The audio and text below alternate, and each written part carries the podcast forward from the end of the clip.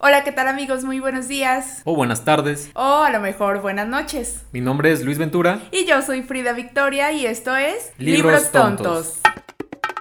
El libro Fahrenheit 451 de Ray Bradbury debe su título a la temperatura necesaria para que las páginas de un libro ardan. Cómo matar a un ruiseñor es la primera y única novela de la escritora Harper Lee que ganó un premio Pulitzer y se pasó 88 semanas en el número uno en la lista de los más vendidos. Según Forbes, la novela más vendida hasta la fecha es con mucha diferencia Historia de dos ciudades de Charles Dickens. Hola amigos de Libros Tontos, ¿cómo están? Yo soy Frida Victoria y aquí conmigo está... Hola Luis, mucho gusto. Luis Ventura. bueno, y el día de hoy estamos muy emocionados por este segundo episodio que eh, transmitimos de Libros Tontos vía VIX. Estamos muy emocionados porque la semana pasada nos fue increíble y nos estuvieron acompañando, entonces esperamos que se queden toda esta hora con nosotros para hablar de este tema que la verdad, a ver, adivinen, adivinen de qué vamos a hablar. Sí, no hay, ninguna pista de qué es de lo que vamos a hablar. No, no, no hay. Eh, pero bueno, Luis, dinos de qué vamos a hablar. Vamos a hablar de, bueno, del cómic, va a ser nuestro punto de partida, pero no nos vamos a limitar al cómic, ¿no? Vamos a ver todavía qué hay más allá del cómic, ¿no? Vamos a ampliar las fronteras ahora sí, yéndonos a lo que es la esfera de la narrativa gráfica en general, ¿no? Sí, porque además un, un, suceso que marcó la agenda de la semana pasada, que nos dolió muchísimo a los que somos aficionados de la literatura del cómic, de las tiras cómicas, y fue la muerte de Kino. Así es, este, a lo mejor Kino como, como nombre no le sonará mucho, pero su creación creo que a cualquiera nos, por lo menos nos ah, remite a algo, ¿no? Nos marcó profundamente. A mí creo que Mafalda es una de mis tiras cómicas favoritas y que además me anclan como esta parte de mi juventud donde yo eh, quería quería leer y quería experimentar al lado de lo que me pusieran. Y bueno, sí fue una pérdida importante la de Kino, hay que decirlo. Kino, un argentino que nació como en el 32, 31 y que en el 64 pues creó esta tira cómica maravillosa, Luis, que después eh, se hizo serie de televisión, que después libros, agendas, plumas, blusas, todo un fenómeno. Habrá que ver si hay películas, ¿no? sí, estaría muy interesante y si no, pues podríamos. Podría dar pie a esto. Bueno, no sé qué, cómo este, te marcó a ti Mafalda, por ejemplo, Frida. ¿Qué recuerdas este, de tu infancia o a lo mejor no de tan, de tan lejos? ¿De qué manera? Fíjate que, que, que, fue muy chistoso porque yo no conocía a Mafalda ya hasta avanzada mi adolescencia y es que mi papá era muy fan de Mafalda, entonces cada que empezaba un ciclo escolar a mi papá le encantaba llevarme así como si fuera Navidad a estas tiendas de papelería, Office algo, que están ahí por, por la Insurgentes y siempre así como me dejaba escoger lo que yo quisiera, yo no conocía a Mafalda, pero él como para coronar estas compras escolares que además le daban como mucha emoción, ¿no? Porque su hija y la escuela y así, pues me regalaba una pluma, cada año me regalaba una pluma diferente de Mafalda y era una especie de pluma fuente.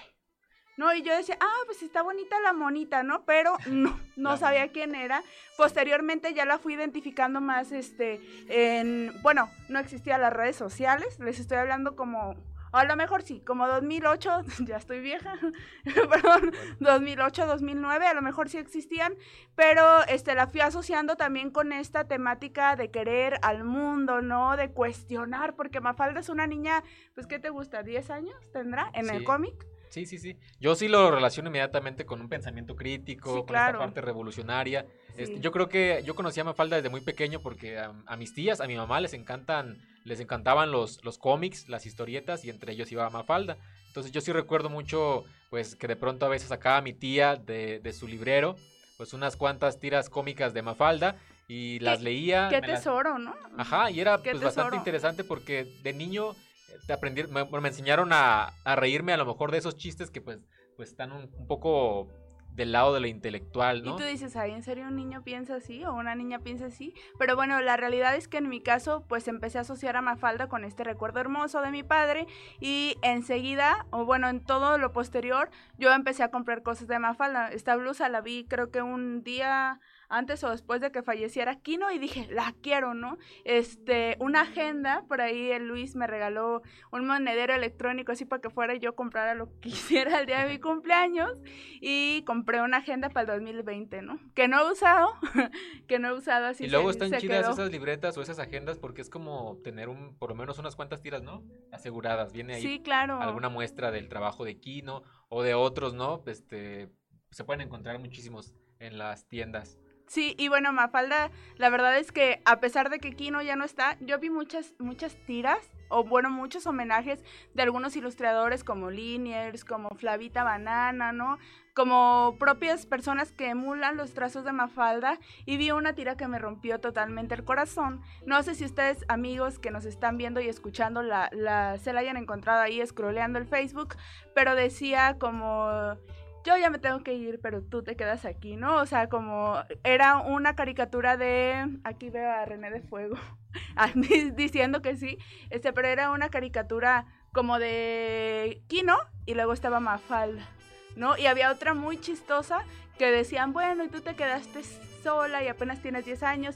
Y el otro dice, no, yo ya tengo 60. Le responde la mafalda, ¿no? Así como con esa agudeza y esa... De hecho, aquí mandarle un saludo a mi, a mi tía, a mi tía Carmen, que de ella es la que es fan de Mafalda, es la que tenía estas revistas ahí en la casa, estos libritos y que nos, pues, nos los compartía. Ella sí que es fan, nos podría hablar un poquito más a lo mejor de, pues, de qué, cuál es su capítulo favorito de la serie. Sí, compartan Algún diálogo que le gustara. Estaría hermoso, por ejemplo, ahí también nos está viendo Vicky Argüello, eh, Manuel Peraza, Valentina Miranda, Fernanda Gil, Alejandra Sandoval, Carmen Juli, ah, bueno, tu tía, la tía Carmen a la que le mandó. Sí, adorada tía Carmen y Carolina Bañales, ¿no? Que dice, hola primo, la familia que no nos sí, hola prima, hola.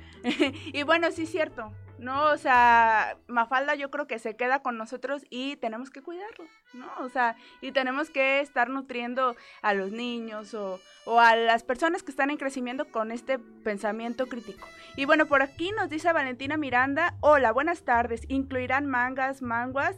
Ah, bueno, mangas o manguas, cómics o tiras de autores mexicanos, sí traemos preparado un programón. La idea es hablar de, les digo, o sea, no limitarnos al cómic, este, poder ampliar esas fronteras. Y si nos quieren compartir aquí en, los comentarios qué cómic, qué historieta, qué manga, qué novela gráfica incluso les gusta mucho. Sí, este, para ponernos a hacer la tarea. Ajá, para poder, este, si no la conocemos, pues también nosotros empezar a, a buscar, ¿no? Esos títulos que por algo deben ser sus favoritos.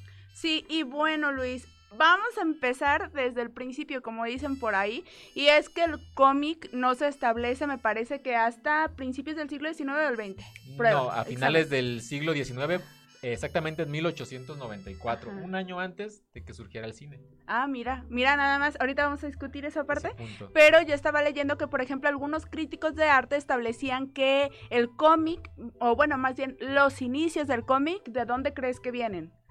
Pues los inicios así, los más remotos. Más remotísimos así. Pues lo, no, lo supongo, supongo que tiene que ver con un poco esta cuestión de las pinturas rupestres, ¿no? En las cuevas. Lo leyó. sí, exacto. Está leyendo mis apuntes, pero bueno, es, exactamente. Eh, tú sabes que la necesidad del ser humano por expresarse ha parado no desde la literatura, la música, en este caso la pintura, y exactamente muchos historiadores o muchos críticos de artes pues señalan que los principios o los primeros guiños del cómic, gente, se encuentran en las pinturas rupestres, ¿no? Esta necesidad de los cavernícolas allá, nuestros tíos, primos, abuelos allá que estaban cazando mamuts, pues dicen, no, pues yo quiero eh, reflejar cómo cazé un mamut el día de hoy. ¿No? Y así se daban su paquetote y lo pintaban. Entonces eso es considerado como el primer guiño. No, porque además están contando una historia. Hoy por hoy, cuando se encuentran los investigadores, los antropólogos con estas pinturas rupestres, todavía tratan de identificar qué están contando, porque evidentemente están contando algo. Hay una frase por ahí, me va a salir acá lo comunicóloga, pero que dice, todo comunica.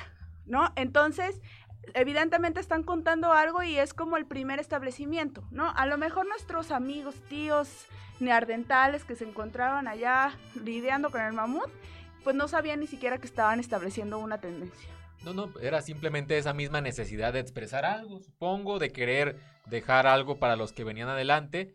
Pues era lo, más sencillo que tenían a la mano. Y digo lo más sencillo sin demeritar su, su trabajo porque pues allá había una labor importante, ¿no? O sea, la pictografía tiene, tiene su chiste y más en esos tiempos, ¿no? Que buscaba representar el mundo, que buscaba representar su actuar, todo lo que ellos hacían diariamente. Sin duda alguna, y después pues vienen avanzando un montón de cosas, ¿no? O, sea, yo creo que la necesidad del ser humano por contar algo ha sido importante, ¿no?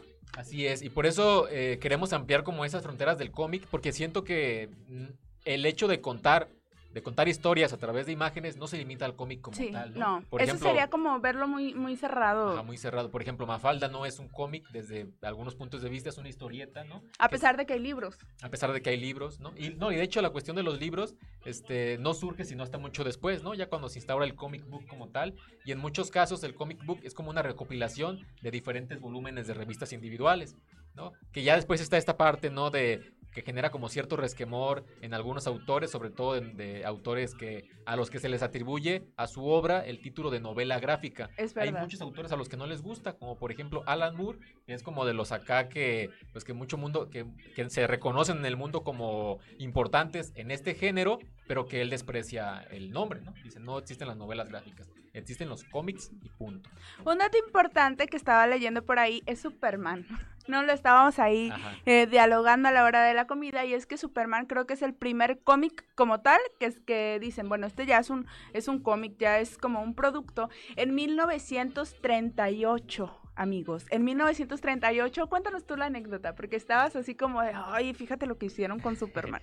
Sí, no, pues es que, ¿cómo iban a saber ellos lo que iba a hacer Superman después? Yo supongo que era, una, era como una apuesta. ¿Sabes? Eso me hace sentir como que mis poemas después van a ser rescatados, fíjate. no sabemos, pues. Ajá, posiblemente, pero continúa, continúa. Sí, este, me encontré este dato curioso, ¿no? Eh, Jerry Siegel, no sé si los pronuncio bien, y Joe Schuster, en ese entonces muy jóvenes, unos chavos, ¿no?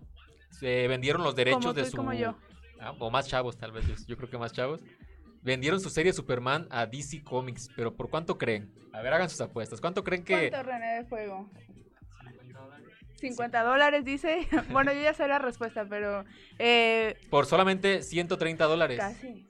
Casi. 130 Supongo que esta cuestión del crack, ¿no? Les afectó. A lo mejor venían saliendo del crack, ocupaban bar o decían, hay que tener, sacar por lo menos para, para la semana, ¿no? No, hijo, me hace falta la despensa. Pues aquí me hice un dibujo. Un garabato. Aquí hice el Superman, ¿no? Pero imagínate todo lo que vino después, ¿no? O sea, Superman es hoy por hoy conocido como uno de los héroes más importantes a nivel global. O sea, creo que todo el mundo conoce. Y por 130 dólares, no. Al, tipo de moneda de cambio, ¿cuánto sería? ¿Unos menos de 3 mil varos? No, no me hables de números ahorita. no, o sea, imagínate, por eso te digo, a lo mejor un día rescaten mis poemas. Los voy a dejar en libretas como estas en mi librero, sí.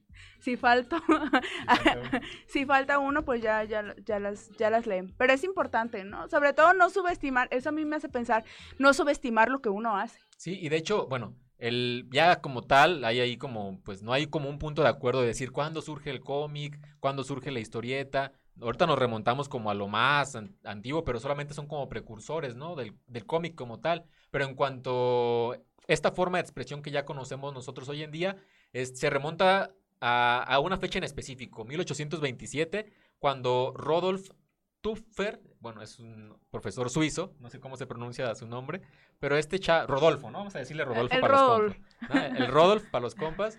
Bueno, él era profesor y para dar su tema en las clases, ¿no? Con sus chavos, creo que era profesor de primaria, pues usaba dibujos, ¿no? Él hacía en el pizarrón este, un montón de garabatos, con diálogos y todo este rollo, y a los muchachos les encantaban las historias que les contaba el profesor Rodolfo, ¿no? Y, y bueno, él en un punto eh, mostró su, su, trabajo a otras personas o otras personas se dieron cuenta de lo que estaba haciendo y le dijeron, oye, ¿por qué no imprimes tus, pues, tus dibujos? ¿no? Son muy buenos, cuentas historias muy chidas.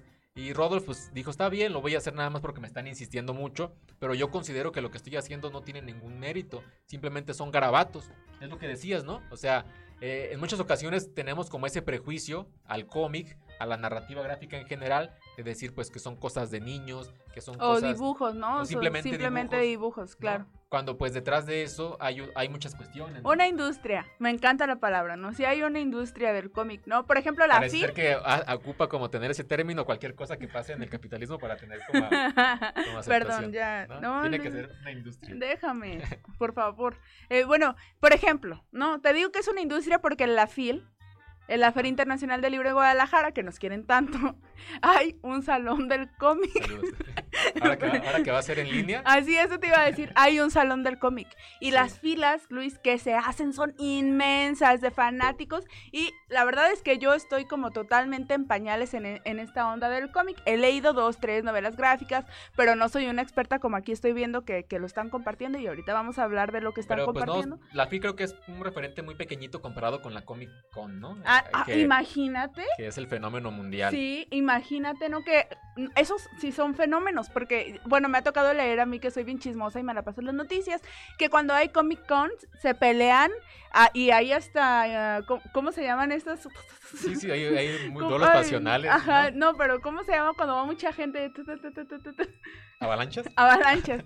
Hay, perdón, hay avalanchas de gente y hay muchísimos heridos, ¿no? Me parece que por ahí, imagínate ir a una Comic Con donde esté, bueno, estuviera Stan Lee.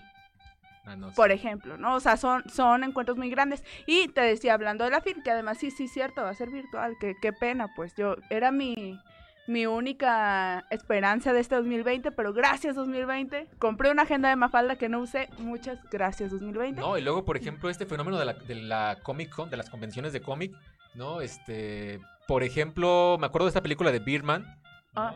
de Iñárritu, en la que se cuestiona, ¿no? Esta parte de cómo los actores hoy en día para tener como un nombre o un estatus dentro del mundo de la actuación, o por lo menos ser reconocido a nivel mundial, pues están pasando a interpretar superhéroes. Y luego van a las convenciones, no todo el mundo lo celebra, piden su firma porque son la viva imagen de su superhéroe favorito. Claro. Eh, porque además... Que este de Bitman está inspirado en una novela de Raymond Carver, ¿no? No, además. Sí, entonces, bueno, continuando con esto del cómic, pues bueno, se vienen un montón de fenómenos, por ejemplo, más, más adelante Superman sale Capitán América, que a mí me encanta como fenómeno mediático también. No, Capitán América que sale en pleno auge de la Segunda Guerra Mundial justamente como para reivindicar este espíritu nacionalista de los Estados Unidos de América, ¿no? Y Capitán América, pues, ¿cuáles son sus características? Un hombre súper fuerte, ¿no? En el escudo tiene la bandera norteamericana y yo había leído por ahí que fue creado con la intención de que, pues, los norteamericanos se sintieran respaldados, ¿no? En medio de esta guerra. Sí, no, pues acá hacía falta un aliciente. Siento yo que lo, que lo definió muy bien Humberto Eco, ese es mi, favorito, escritor favorito, ya van a decir que Nos hemos dado cuenta. lo cito a cada rato. Eh, él, él sí decía, ¿no? La, la, imagen del superhéroe en los cómics se refería, yo creo, directamente a Superman o incluso al Capitán América, no sé a quién se refería en específico. Era, decía él, la imagen que suplantaba a Jesucristo de alguna forma, ¿no? Porque decía, por lo menos en el sentido de la esperanza. Ahora estamos buscando quién nos traiga una esperanza de un futuro mejor, que nos saque de los problemas, de los conflictos, y decía, la imagen del superhéroe encaja perfectamente, ¿no? Y yo creo que tiene mucho que ver eso durante la Segunda Guerra Mundial. ¿No? Lo explica de alguna forma porque tuvo tanto, tanto impacto. Sí, y porque además las sociedades sometidas a ese tipo de estrés o a estas situaciones límite, sí necesitan ejemplos a seguir, ¿no? Y creo, me parece que fue un buen acierto y lo que hicieron más adelante de rescatar como estas figuras importantes. ¿Qué te parece si vamos a saludar a la gente que está acá? Este, está Luis Ignacio García Torres que nos dice buenas tardes, libros tontos, de aquí, control de calidad de VIX, sigan en lo suyo, joven. Nos están inspeccionando. Nos están inspeccionando. El gran hermano. Pásale todo en orden, dice. Eh, Guachalal Teoyo Koyani dice, libros tontos, ¿cómo quieren que sus letras entren en mi mente? Tiene 10. sí, exactamente, por eso. Valentina Miranda nos comparte que los trabajos de The Mountain with It o Los creadores de Ari y La cafetería de los horrores pues son sus cómics favoritos. Eh, Ángel dice, antes cazábamos mamuts y ahora ni un garrafón levanta. Bueno, ya, ya. Pues Pero es que ya tenemos quien lo haga en los cómics, en el mundo de la ficción. Ya no hace falta hacerlo en la vida real. Sí, y bueno, por ahí está Ricardo Guillermo Tirado Ruano, Katia Arce, Alejandra Sandoval y Anita Sandoval. Saludos. Viéndonos. Y bueno, Luis, otro variante, porque este programa se llama Más allá del cómic, son las novelas gráficas.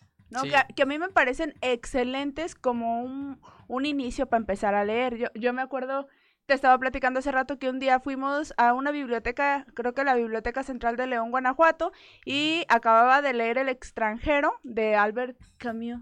¿O cómo se pronuncia? Camus, bueno. Eh, Albert Camus, ¿no? Albert Camus. Este, y lo encontré en novela gráfica y no saben qué cosa tan espléndida. De verdad, yo creo que, por ejemplo, si tenemos hermanitos chiquitos o personas que estén interesadas en leer, a lo mejor les podemos pasar los clásicos en ese formato y wow, o sea, son de gran ayuda, ¿no? Sí, no, porque además facilita muchísimo la lectura. eso es lo que yo creo que es la virtud, ¿no? De la narrativa gráfica, que incluye diferentes elementos. No solamente es el texto, que creo, creo, que aquí es mucho más importante la imagen, ¿no? A pesar de que esta imagen no traslade sonido como tal, pues que pudiera ser su desventaja frente al cine, ¿no? O otras formas de expresión. Otra persona que está haciendo novela gráfica aquí en México es Beth, que tenemos acá en la libreta, un Beth original, no, no sé si se alcanza a ver, este así. Hace mucho contraste. Sí, hace mucho contraste, pero tenemos un BEF original en nuestra libreta y en el departamento. Pero BEF, junto con Francisco Hagenbeck, este, realizan una novela gráfica que se llama El Candidato, que habla de este fenómeno de Luis Donaldo Colosio. ¿No? ¿Eso qué quiere decir? Que en México tenemos, tenemos grandes novelistas gráficos y grandes dibujantes y gente que le está apostando muy, muy duro a esto, ¿no? Sí, porque luego los hay como ciertas predilecciones, ¿no? Hay como ciertos autores que dicen, bueno, yo no toco los temas usuales de los cómics, ¿no? Que suele ser los superhéroes. Los superhéroes o todas estas este, aventuras. Ajá, ¿no? Y decimos, acá podemos permitirnos hablar un poquito de temas más serios, ¿no? Eh, y eso es precisamente lo que molesta, por ejemplo, a Alan Moore y a otros más que dicen, no, es que sigue siendo cómic, ¿por qué tengo que ponerle otro nombre simplemente para decir que estoy tratando algo serio con un formato que se atribuye, al que se le atribuye poca seriedad o que es para niños, ¿no? Como el cómic. Y él sí defiende encarnizadamente el cómic, pero ya, por ejemplo, si van a, vamos a una librería o a una biblioteca, sí está la sección, ¿no? De novela gráfica. Y nos encontramos pues con estos libros. O sea, creo que la diferencia... ¿Entre novela y cómic qué? Sería pues que el cómic es una serie, ¿no? Que suele luego pasarse a, a libros, ¿no? El comic book, pero que corresponde a diferentes volúmenes, ¿no? De esa misma serie. Y en cambio la novela gráfica generalmente es pensada para leerse de principio a fin en ese mismo libro. Yo también pienso que a lo mejor en novela gráfica va mucho la estructura. No, o sea, como estas vueltas de tuerca, estos giros en la historia, ¿no? Como, ah, vaya, lo vamos a, a, simplificar de esta manera, ¿no? O sea, es una novela ilustrada a lo mejor. Ahí no estaré cometiendo así, no me van a aventar huevazos ahorita. Es que, por ejemplo, ahí te, te, se enojaría mucho contigo, Alan Moore y toda esa banda. ¿Me perdonan? Alan Moore, perdóname. No, pero es que yo, yo siento que sí debe haber una diferencia muy marcada entre una novela gráfica y un cómic, ¿no? Sobre todo por eso que comentas, porque es una serie. Sí, no, igual yo, yo siento que es más bien como ciertas arbitrariedades. Yo soy más defensor de eso, ¿no? De que al final de cuentas son conceptos y si buscamos un concepto que define a todas y todos quedemos contentos, contentos creo que es el de narrativa gráfica en general. ¿no? Porque ahí podríamos incluir incluso el manga, que el manga ya tiene como ciertas diferencias respecto al cómic, más que nada por esta cuestión a lo mejor cultural, ¿no? De que surge en Oriente, una de las principales diferencias pues es que se lee de atrás hacia adelante, ¿no? Pues, eh, generalmente son en blanco y negro. Y un detalle, por ejemplo, que tienen las novelas gráficas es que muchas de ellas sí son en blanco y negro también, ¿no? Como que los artistas prefieren estos juegos de luces y de sombras en sus ilustraciones y, eso lo acerca un poquito más, pero igual, ¿no? El manga sigue siendo algo completamente distinto.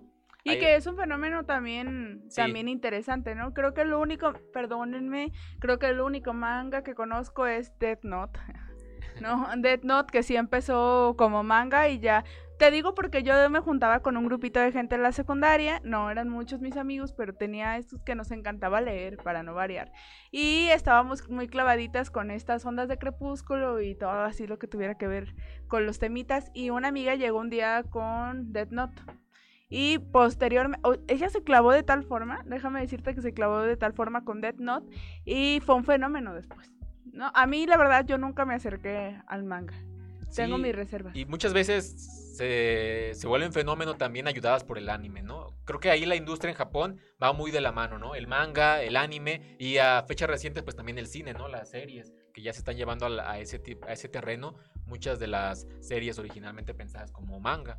Sí, por ejemplo, a ti te gusta mucho One Piece. Hace rato me estabas dando unos datos interesantes. Sí, eh, a principios de año, bueno, durante la, la cuarentena ya, se había especulado que One Piece, que es una de las series que siguen en emisión y que en el anime por lo menos llevan casi los mil capítulos, este, pues se especulaba que ya había llegado a superar a la Biblia en el número de libros vendidos, ¿no? Lo cual pues ya se desmintió, sigue siendo como el décimo libro más vendido, por lo menos la décima colección de libros más vendida, apenas con, un, aquí tenía el dato exacto, 54, ay, me perdió, Mil o millones.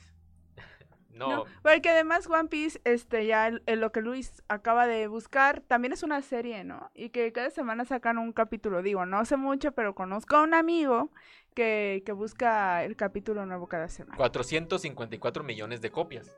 ¿no? Y creo que la Biblia tiene 50 mil millones. Entonces ya es un número mucho más grande, ¿no? Pero también ahí la Biblia es tramposa, porque la Biblia empezó a venderse desde desde que surgió la imprenta con Gutenberg, ¿no? 1455, y One Piece apenas desde 1999 que empezó a publicarse a la fecha, ha vendido esa cantidad de copias. Entonces vemos el fenómeno, ¿no? Que no solamente ya es de Asia, de Japón, sino que está extendiéndose por todas partes. Y en México no se diga, ¿no? Si nos preguntamos a, muchas personas qué marcó su infancia, muchos recordamos estas series de anime, a lo mejor no, tanto el manga, pero ahí está. Los Caballeros del Zodiaco, Sailor Moon, ¿no? Sí, es verdad. Yo creo, mi papá nos, nos solía sentar como a cierta hora del día a ver Dragon Ball a mí y a mi hermano. Entonces sí, sí, fuimos de esas personas que crecieron con eso. Yo le perdí la pista después. Bueno, vamos a los comentarios. Tenemos a Mari Castro. Bueno, a César Castillo primero que dice los superhéroes y superheroínas son un acercamiento moderno a la bondad del ser humano. Me parece, me parece chido su concepto. También hay antihéroes, ¿no? ¿Cómo, cómo se llama este, el que es rojo? Hellboy. Deadpool, ah, ¿no? que es un antihéroe y, está, está muy interesante. Mari Castro también, que le mandamos un saludo. Ana Luisa Arce Montiel. Anita Sandoval, otra vez, pero es otra Anita Sandoval. Esa es otra Anita Sandoval. Sí. Y César Castillo nos dice: Akira es una historia super cool del género cyberpunk. Nació como un manga y después se volvió película. Una de las mejores películas animadas. Yo creo que César acaba de dar en un punto importante y es que muchas de las veces estos cómics, estas tiras, estos mangas vuelven, pero ahora en la pantalla grande y van a un público pues totalmente diferente, que a lo mejor no se acerca en la onda impresa, pero ya le agarra el gusto eh, en, el cine, pues. sí, yo ya estoy emocionado por el, live action de One Piece. Creo que ya se anunció, entonces no sé, ya me, ya me emocioné. Sí, ven, ven, aquí para muestra un, botón. ¿Y qué te parece si hablamos de otra clase de tiras cómicas? Por ejemplo, una que pues yo sí, sí quiero, eh, por, por, eh, porque me trae buenas memorias. A lo mejor no estaban tan adecuadas para mi edad, pero con Dorito, Luis, o sea, con Dorito sí es como un fenómeno totalmente. Les cuento así brevemente porque me gusta con Dorito, y es que cuando yo estaba como en quinta primaria, es, ay, perdón, perdón, ya, ya me lo eché. Este, ¿sí se escucha? Ah, perfecto. Cuando yo estaba como en quinto de primaria, tenía una maestra que cada semana nos sentaba a leer un capítulo de una novela que se llamaba Sangre de Campeón, ¿no? De Carlos Cuauhtémoc Sánchez, fueron mis primeros...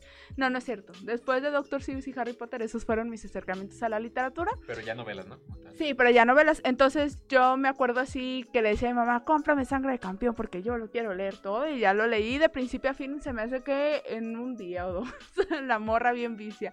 Pero después nos gustó mucho, pues éramos chavitos como de 9, 10 años. La maestra pues dejó el libro por la paz, lo terminamos, pero a cada rato le preguntábamos como clase, maestra, este, ¿cuándo va a traer más libros? ¿Cuándo va a traer más libros? Y la maestra la, la salida más fácil que encontró este, fue llevarnos un bonchezón de revistas del Condorito. ¿no? Y entonces los niños en el recreo, sí me acuerdo y se me hace súper hermoso, porque los niños en el recreo, en lugar de salir, nos quedábamos leyendo el Condorito. Fenomenal. Fenomenal. Aplausos para esa maestra, la verdad que logró hacer leer a unos niños, que logró interesarlos. Sí, ¿no? Y de ahí viene el plop y todo eso, pero haciendo como ya la retrospectiva, pues sí es una tira cómica un poquito pues, pícara, ¿no? Ajá, es pícara, maneja temas adultos, ¿no? Este, pues son series, a mí me la, me la, pues puedo decir que me la inculcó mi mamá, ¿no? A ella le encanta con Dorito. saludos a mi suegra. Sí, saludos. Que nos está viendo, pues sí. Y, y, yo sí tuve como esta temporadita cuando estaba en la prepa en la que iba por lo menos cada 15 días al, puesto, de revistas a comprar el número de Condorito, ¿no? Generalmente ya eran números repetidos, ¿no? Pero que seguían publicándose. Entonces yo iba y creo que tengo todavía en, en la casa de mis papás, ¿no? Allá en, en el lejano Michoacán, saludos. Tengo creo que la, la, colección, ¿no? Han de ser como unas 10 o más revistas de Condorito. Y que sí las leía y me encantaba, ¿no? Pues esta fórmula de que era el chiste y al final el plop. El plop, ¿no? sí, eso te iba a decir que hasta la fecha se nos queda. O cuando alguien hace, dice, uy, plop. ¿No? O sea, imagínate de qué manera marca todas las generaciones. Y si les preguntamos a nuestras mamás, a nuestros tías, a nuestros, pues no sé si a nuestras abuelas o abuelos, pero por ejemplo estaba Calimán, ¿no? Estaba Memín Sí, es, por ejemplo, creo que uno de los más recordados es la familia Burrón, que es de los primeros, si no es que el primer cómic que surge en México. En México surgió el cómic, la historieta, en 1940, ya cuando en el mundo entero era un fenómeno, ¿no? Surgió aquí. Ya sabes que aquí llega todo tiempo después. No, pero está bien, llegó, llegó. Y, la familia Burrón era esta historia de pues una familia pobre, mexicana, típica, ¿no? Se narraban ahí sus situaciones chuscas, divertidas, en las que les pasaban un montón de cosas, ¿no? A la familia Burrón. Y sus personajes son muy recordados. Yo sí crecí escuchando a mis tíos, a mi, incluso a mi abuela, ¿no? Que hablaban con cariño de esa, de esa tira cómica. Y después se vinieron otras más que pues de alguna forma se aprovecharon del éxito de la familia Burrón. A lo mejor le suenan a quienes nos están escuchando que ya son un poco más grandes que nosotros, pero ya nos están poniendo. O sea, Mari Castro nos dice Periquita, Lobesno y Pepita, Memín Pingüín, nombre. El pecado de Oyuki, Lágrimas y risas. Novela. no. ¿Lágrimas y risas? No, El, ah, pecado, de Oyuki. Creo que sí. Sí, El hombre del Tíbet, El Pantera, que fue una serie, de esa sí me, sí ah, acuerdo. Sí, ya como más, que pasaba en el Canal 5. Con Luis Roberto Guzmán, creo, el actor. El fan. Fanático, aquí tenemos un fanático. sí, o sea, creo que en México sí fue como todo un fenómeno. De alguna forma, creo que en ese tiempo sirvió como fomento de la lectura, o sea, sin creerlo, porque no era el objetivo de las, de las editoriales, pero de alguna u otra forma sí motivaba que los jóvenes, los adultos empezaran a leer, ¿no? Sí, y bueno, más, más adelante, por ejemplo, están, por ahí nos comentaba César Gis y Trino. ¿no? Gis y Trino, que junto con Beth ya son como como una, unos moneros diferentes. Por ejemplo, a mí me ha tocado ver a Gis, Trino y Bev en el Festival Letras en Tepic, que ya viene, esto no es un comercial, pero ya viene el Festival Letras en Tepic a partir del 5 de noviembre, vía virtual. Cerramos el comercial. Este, me, me ha tocado ver a Bev y a Gis y Trino y hacen como, por ejemplo, es que no me acuerdo si era con Julián Herbert la última vez, que estaba Bev, Julián Herbert y un DJ. ¿no? Y entonces eh, Julián Herbert, me parece, estaba leyendo un, una novela o un fragmento de novela de Amado Nervo que se llama El Donador de Almas. Y Bev, con una, con una cámara sobre su libreta, sobre su libreta estaba ilustrando. ¿No? Y conforme estaban leyendo El Donador de Almas, se veía en pantalla y con el DJ, una cosa impresionante, por cierto, eh, esta ilustración de lo que iba sucediendo, ¿no? Fíjate, otros formatos, otros formatos, se llaman Jam, creo, Jam, ajá. Otros formatos también para que la gente se acerque a, estas tiras cómicas o que conozca de mínimo al autor. A mí, Beth, me gusta mucho, tiene otra novela sobre autismo que se llama ¿Qué le pasa a María? Una cosa así que también trata el tema del autismo y me parece muy interesante. Sí, es que creo que es una bonita forma de expresión que pues muchos autores utilizan para dar como su mensaje, ¿no? Estaba, por ejemplo, acordándome de esta novela gráfica, así se le llama, ¿no? Mouse, que fue una de las que ganaron el premio Pulitzer de literatura, ¿no? Y que es de Spiegelman, y él lo que hizo fue, utilizando como, como dibujos, animales, ¿no? Representaba, por ejemplo, a los judíos, porque es una historia sobre la Segunda Guerra Mundial en la que él entrevistó a su padre que estuvo en el campo de concentración de Auschwitz y, mezcla, ¿no? La parte entrevista, parte narración de los hechos, pero utiliza animales. Los judíos son representados como ratones, los nazis son representados como, como gatos y está este, dibujada con una técnica bastante bonita, con, creo que es con, con a blanco y negro ¿no? Pero a pincel. Y, y, me gusta, ¿no? Porque se pueden tocar temas interesantes, ¿no? Para motivar la reflexión, el pensamiento crítico, para sacar algunos temas sensibles incluso, porque estaba leyendo muchas recomendaciones de precisamente de Maus, que decían que si la leías y no llegabas como a sentir esa, esa empatía o ese acercamiento con lo que vivió el padre de Spiegelman, pues entonces no lo estabas leyendo de manera adecuada. Sí, y además se me hace también importante mencionar eh, como el trasfondo de las cosas, ¿no? O sea, también hay, hay públicos para todo, no estaba Ana Frank, pero me, me parece que a lo mejor Mouse fue, fue como para llegar a, otra clase de públicos y está interesante. Y antes de que se me pase, estaba leyendo también por ahí un datito curioso y es que Condorito eh, salió del autor que se llama René Ríos, pero gracias a que, o bueno, no, consecuencia de que Walt Disney iba a visitar Chile.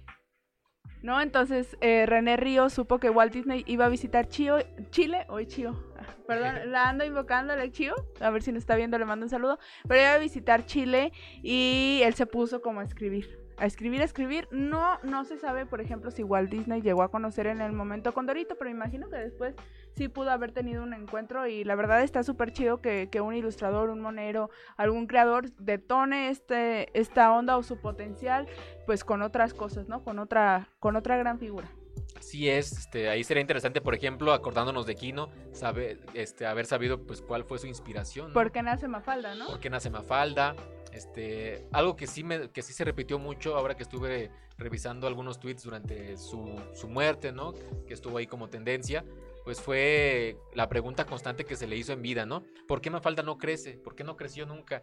Y, y él decía, bueno, es que si hubiese crecido habría sido una parada, creo, ¿no? O alguien que hubiera sido arrestada incluso por ser bastante contestataria y yo creo que esa fue por la razón por la que no la hizo grande. Sí, una de las últimas tiras cómicas, que, bueno, tiras que salieron de Mafalda fue algo así como de, no, pues este año pues ya se quedó en marzo, ¿no? O sea, ¿y qué has entendido Hasta este Mafalda? Que está desde marzo a la fecha, nada, ¿no? Por, por esta onda de la pandemia, ¿no? Y se me hace súper chido y súper justo porque Kino pues nunca dejó de trabajar con Mafalda, ¿no? Y Mafalda estaba como bien atenta a las circunstancias, ¿no? Al, tema de la pandemia que, al que no somos ajenos, pues, y que pues también imagínate cuánto tiempo ha vivido Mafalda, cuántas cosas, ¿no? Y, y para cada una de ellas pues tuvo, ahí vamos a ver en, en pantalla, este, a Mafalda, pero para cada una de ellas pues tuvo un comentario muy acertado esa niña.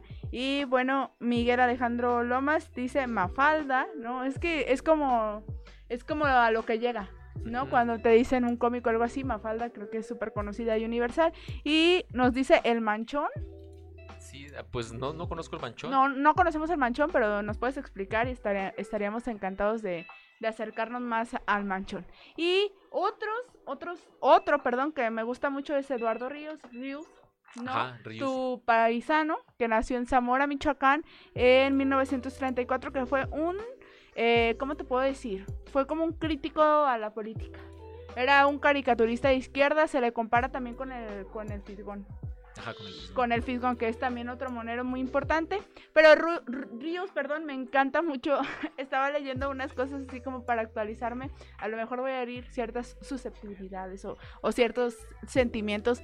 Pero había una tira donde estaban un montón de, de personas y ya decía, los maestros eh, sindicalizados de Oaxaca, me imagino que eso salió cuando, cuando los bloqueos y las suspensiones de clase en Oaxaca, estamos, eh, ¿cómo decía? Muy... Estamos muy emocionados y abajo decía, por no dar clases, ¿no? Entonces, e, ese Rius tenía para todos, me encanta, me encanta mucho porque sí era muy crítico, sobre todo con esta postura priista, ¿no? Y, les recalcaba, ¿no? Yo creo que Rius fue una piedrita en el zapato porque me parece que llegó a publicar en el Universal, en Proceso, en otros diarios de circulación nacional y eh, me parece también que fue en 2015, Luis, cuando yo fui a Casa de Ríos. Es una casa museo que está en Cuernavaca, hermosa por cierto, con unos jardines bellísimos y todo, toda la Casa de Ríos está llena de tiras de él. No, claro, ya digitalizadas, grandes y así, pero te puedes dar una idea porque además es como, como un paseo histórico. Me acuerdo que fui con mi mamá y salieron, bueno, en la casa estaban como desde sus primeros textos que fueron formales, pues, ¿no? Textos formales que fueron en 1966 y eran como un Conozca Cuba for Dummies, ¿no? O, un propedéutico de la situación que estaba atravesando Cuba, ¿no? Porque ya lo dijimos, era de izquierda. Pero... Sí, por ejemplo, ahí nos mencionan Los Agachados de Rius en los comentarios. Ah, sí. ¿no? Que sería también un título de, de Rius. Yo estaba, estoy buscando uno que en algún... Ah, La Panza es primero. Me acuerdo mucho que cuando tuve mi primer trabajo, este, mi patrón, un fotógrafo, generalmente estaba hablando de este libro, ¿no? me veía a veces comer y me criticaba. No, me decía, ¿cómo estás comiendo eso? ¿Cómo se te ocurre? Y tú con la rufles. Y inmediatamente me hacía la recomendación, léete a Rius. Decía, te va a enseñar a comer.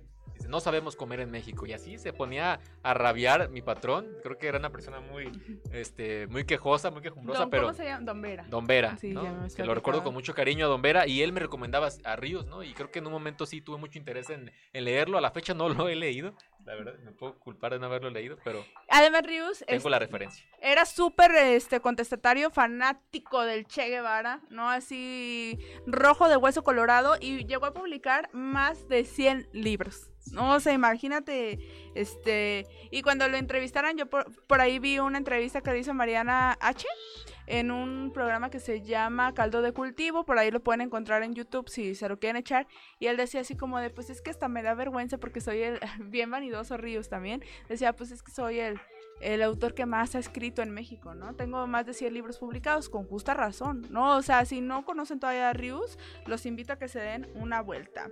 Y bueno, Valentina Miranda nos comenta, hay un cómic llamado Valentina, creado por un italiano, es considerado una de las es considerada una de las heroínas que revolucionó el cómic debido al nivel de erotismo del contenido. Está interesante, habría que buscarlo, ¿no? Si tienes por ahí un link que nos puedas compartir, Valentina, que además se llama como tú el cómic. ¿No?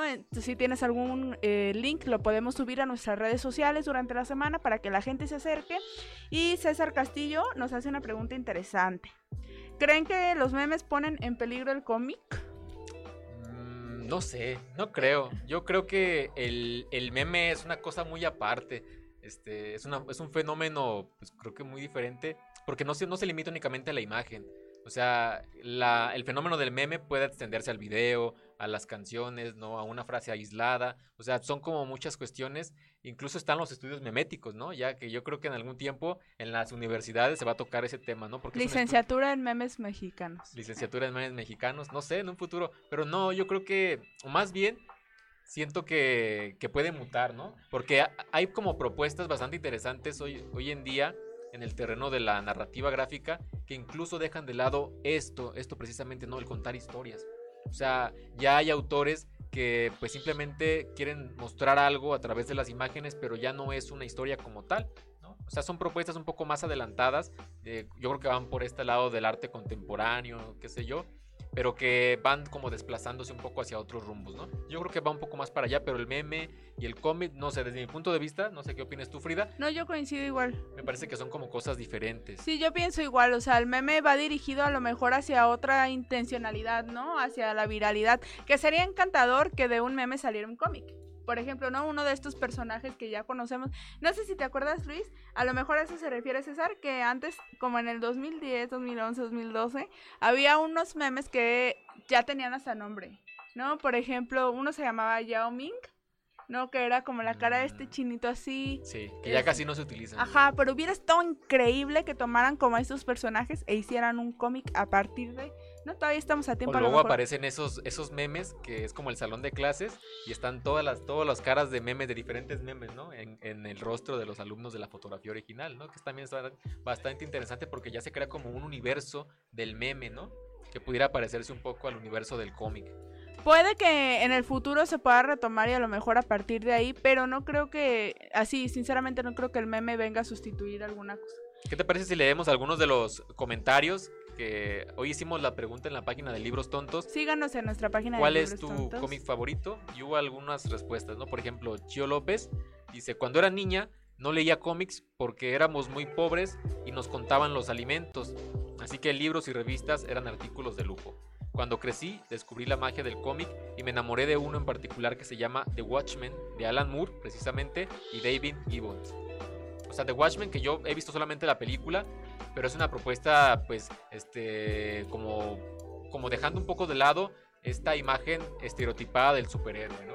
O sea, convirtiéndolo en un ser humano, incluso en una, persona, en un, en un individuo que sufre atormentado, ¿no? Que tiene otros problemas, ¿no? Que es más pasional incluso. Yo siento que acercándose un poco a la idea, ahora sí que de Dios de la antigua Grecia, ¿no? Que eran seres pasionales, que también vivían atormentados, que tenían conflictos entre ellos.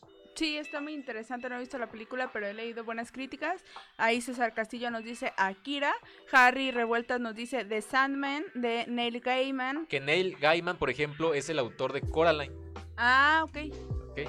pero The Sandman es, una obra dark. O sea, bueno, Coraline lo es también, ¿no? Y está como súper de miedo, ¿no? Sí, pero es como, es un libro me da miedo. infantil. Es una novela, de hecho. Sí, pero me da miedo. Y de Sandman sí he escuchado que es como muy, pues muy dark. Y él nos dice que esta Sandman, bueno, el cómic Sandman fue el primer y único cómic en ganar el Premio Mundial de Fantasía en 1991, ¿no? Por ahí le dicen al cómic el noveno arte. Exacto, ¿no? El noveno arte. El noveno arte, a partir, a pesar de que el cine... Surgió después. Y la foto y, todo esto, ¿no? Carlos Arturo dice, de niño me gustaba Spider-Man, pero de adolescente le encontré mucho cariño a Mafalda. Es de los míos, Carlos Arturo, le mandamos un súper saludo. Israel Montalvo, que de hecho es, es este... Un ilustrador. Ilustrador. Sí, sí síganlo en sus redes sociales. Eh, es autor también de algunos, de algunos cómics. Sí, aquí, Nayarita. Nayarita, ajá. Él pueden este, buscarlo, seguramente les dará otras informaciones, ¿no? Él dice la Doom Patrol de Grant Morrison. Muy bien, habría que leerlo. Habría que intentar. Aquí Brandy nos dice Condorito y Hassel dice El Capital, pero en versión manga. Estaría muy interesante, ¿no? O sea, es lo que te digo, como otras, eh, otras herramientas, otros textos llegan, pero en, formatos diferentes. Y por último, Nayari Otis dice Thanos de Marvel Comics. Ese ya es un universo, yo creo que para hablar en un programa aparte. Y bueno, acá tengo otro comentario, no, no te aparece allí. Es de Emilio Campo que dice Berserk de Kentauro Miura. Y le responde Harry Revueltas ahí, eso es un manga, pero es el manga. Habría que averiguar por qué lo dicen, no lo conozco. Yo creo que nos llevamos mucha tarea. Uriel Maximiliano dice saludos para el profe. ¿Es esto alumno? Sí, ah, Uriel, saludos. Ponle 10. Punto extra para Uriel. Y Valentina Miranda coincide conmigo, dice, Coraline no es para niños, es súper oscuro el libro. Sí, yo había leído, también me encanta leer creepypastas y había leído una creepypasta muy, muy interesante. Mari Castro dice, mi papá nos invitaba a ir por su revista semanal a la librería y entonces yo o mi hermano escogíamos nuestros cómics favoritos. La lectura fue uno de los buenos hábitos de su herencia y Mafalda es mi referente literario de mi etapa en la secundaria y de mi hijo Miguel de sus primeras lecturas cuando aprendió a leer. No, está súper, está súper chido, ¿no? Cómo tenemos estos acercamientos, cómo nos acercamos a los libros. Por ahí dicen que lean lo que sea, pero que lean. ¿no? Y yo creo que el cómic, como decías tú, el cómic, la novela gráfica, las tiras eh, animadas cumplen totalmente ese objetivo. Sí, no, o sea, al final de cuentas creo que es una bonita manera de expresar y de acercar ahora sí que el arte. O sea, yo sí me quedo con eso, ¿no? De que es el noveno arte. A pesar de que eso no signifique mucho, creo que al final de cuentas es una expresión más y como expresión, pues tiene su, su propia, su propia esencia, ¿no? Y eso está chido. Estoy totalmente de acuerdo contigo y bueno, vamos ya cerrando el programa. Les agradecemos de verdad su entrega, su entusiasmo, sus comentarios, todo lo que ustedes hacen nos nutre muchísimo. Pueden seguirnos en nuestras redes sociales, estamos en Facebook como Libros Tontos, en Twitter como Libros Tontos Podcast, ah, Libros Tontos Pod, que ahí el, el profe se luce haciendo unos, unos tweets muy chidos, que creo que va a ser a lo mejor un tema que vayamos a tocar más adelante. Y búsquennos también en Spotify como Libros Tontos podcast, creo. O libros tontos nada más. Les va a salir la canción de Bronco. Hasta abajo estamos nosotros. Pueden escuchar en el camino la canción de Bronco. Nunca nos vamos a cansar de decir. Y bueno, propónganos temas. O sea, también es este algún tema que les interese. Que quieran discutir. El espacio está abierto también aquí para si que. quieren venir a platicar, adelante. ¿no? Eh, la idea es hablar de libros. De eso se trata este programa. Pero pues cualquier cosa que tenga que ver con los libros. Ahora sí. Y bueno, nos despedimos, les dejamos un súper abrazo, síganse cuidando, no salgan a menos de que sea muy necesario. Nos vemos la próxima semana. Hasta luego. De pequeña, Virginia Woolf divertía a los adultos con sus ocurrencias, pero también entretenía a los niños, como la vez en que perdió las bragas, se escondió detrás de un arbusto y, para distraer la atención del público, cantó lo más alto posible la última rosa del verano. Tales actitudes le valieron un apodo familiar, y así como Vanessa, su hermana, era, muy a su pesar, la santa, Virginia recibió el mote de la cabra. En la correspondencia con sus familiares y amigos más íntimos, ese apodo aparece una y otra vez, y es imposible no asociarlo con una personalidad extrovertida o por lo menos extravagante.